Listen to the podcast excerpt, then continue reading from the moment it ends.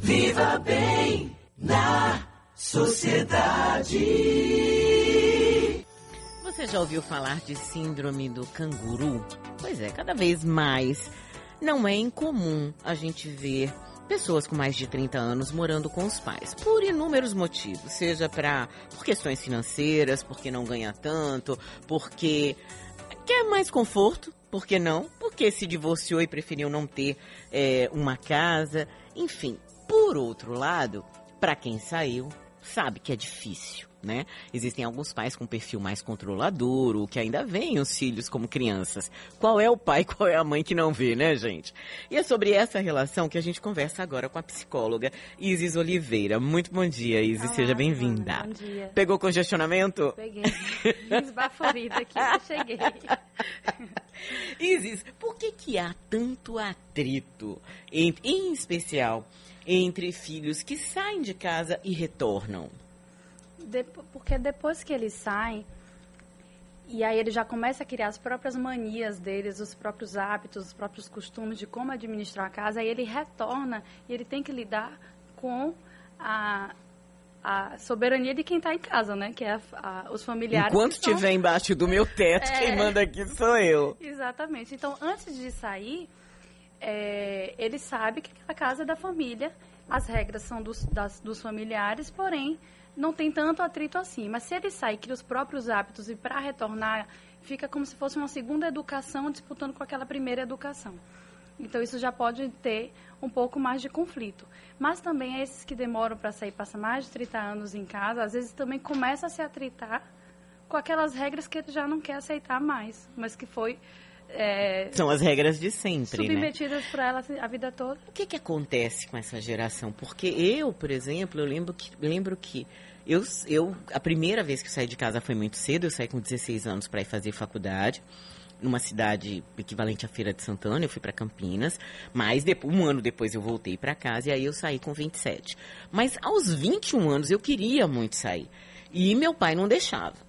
Né? Na verdade, não tinha muita negociação, e aí, para não criar um atrito, eu ia ficando. Mas o que, que acontece com essa esse grupo que hoje prefere ficar mais tempo na casa dos pais? É só conforto? Tem o conforto, tem a dinâmica dos pais dessa geração agora também não incentivarem os filhos a criarem asas. Para eles também é confortável ter os filhos em casa cuidando deles e, e manter sobre aquela proteção, aquela vigilância, aquela organização da família, o medo do, da síndrome do ninho vazio que a gente já falou aqui uma vez. Uhum. Então os pais vão ficando cada vez mais acolhedores e mantendo ali. E os filhos também vão ficando confortáveis, inclusive filhos assalariados que poderiam sair, mas começa a contribuir em casa e fica é, pertencente àquela dinâmica, porém se limitando, né? Porque não entra, não ingressa totalmente na vida adulta e os pais também não, não incentivam que ele ingresse. E fica mantendo ali como sempre um filho, não como a visita que vai chegar para ver os pais. É sempre o filho que eles estão criando desde criança, entende? Quais são as características aí de uma vida adulta? Eu fiquei pensando quando você diz, né, "Ai, não ingressa definitivamente na vida adulta. Quando é que a gente pode dizer, não, ingressei na vida adulta, agora eu deixei de ser a filhinha da mamãe, ou a filhinha do papai, ou o adolescente é, que, que é cuidado, né, que tem sempre a comida pronta, que tem algumas regalias, a gente tem, gente, bora combinar, tem. Regalia em casa de mãe e de pai, tem.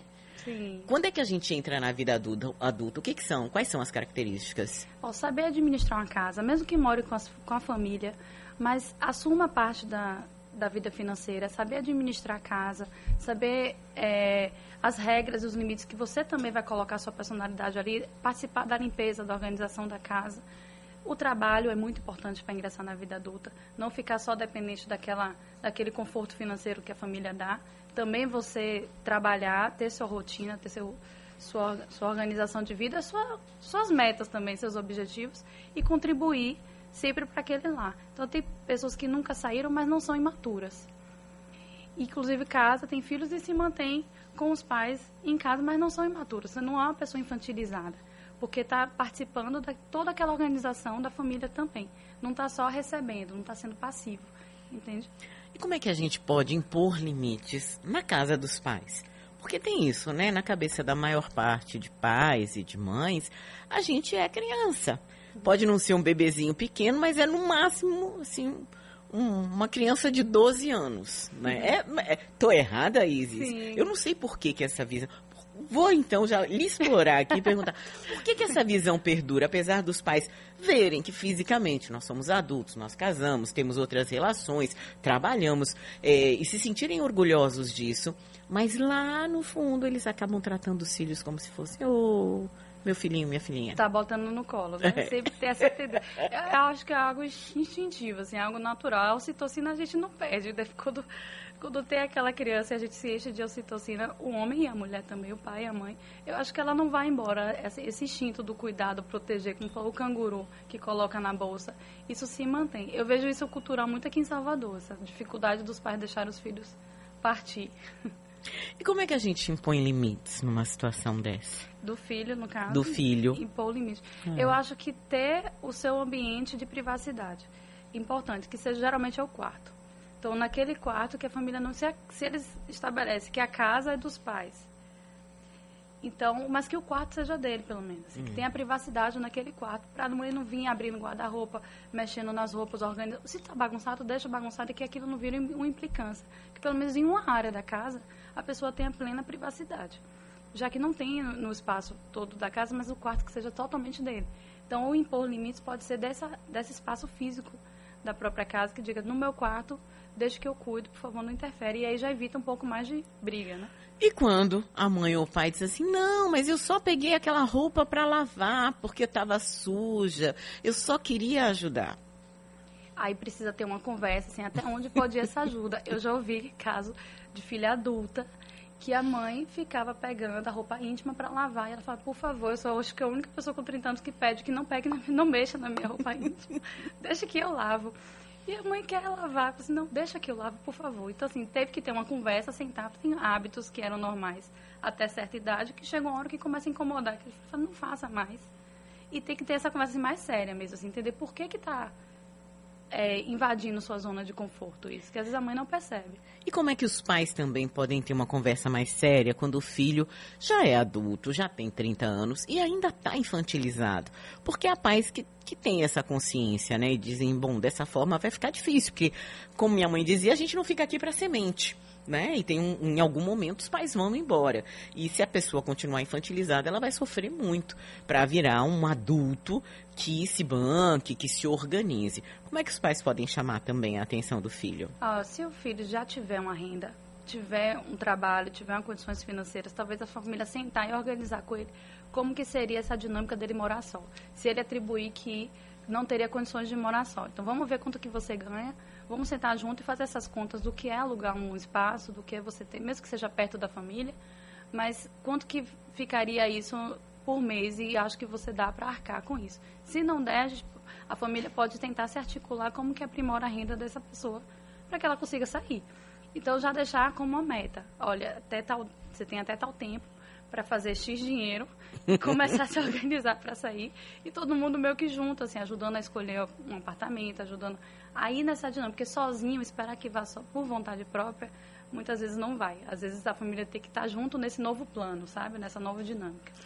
Agora, a gente está conversando com Isis Oliveira, ela que é psicóloga. Agora, Isis, é, sair da casa dos pais pode ser um desejo, mas não é das coisas mais fáceis. E aí eu não estou nem falando de dinheiro.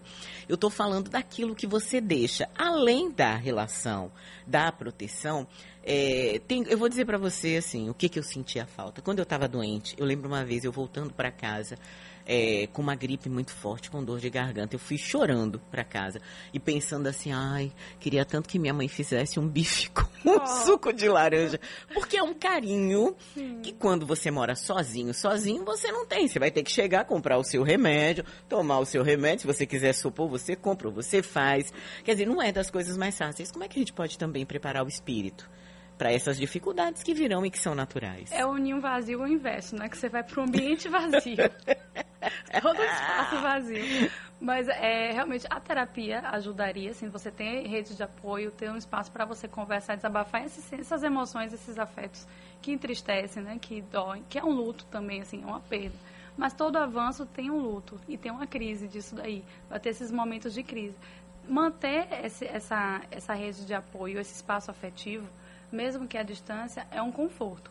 Então, se você se muda, mas sabe que você vai ter eles, presentes na sua vida, talvez isso já seja um conforto para que a pessoa ganhe esse, essa energia para sair. Você não está perdendo a família.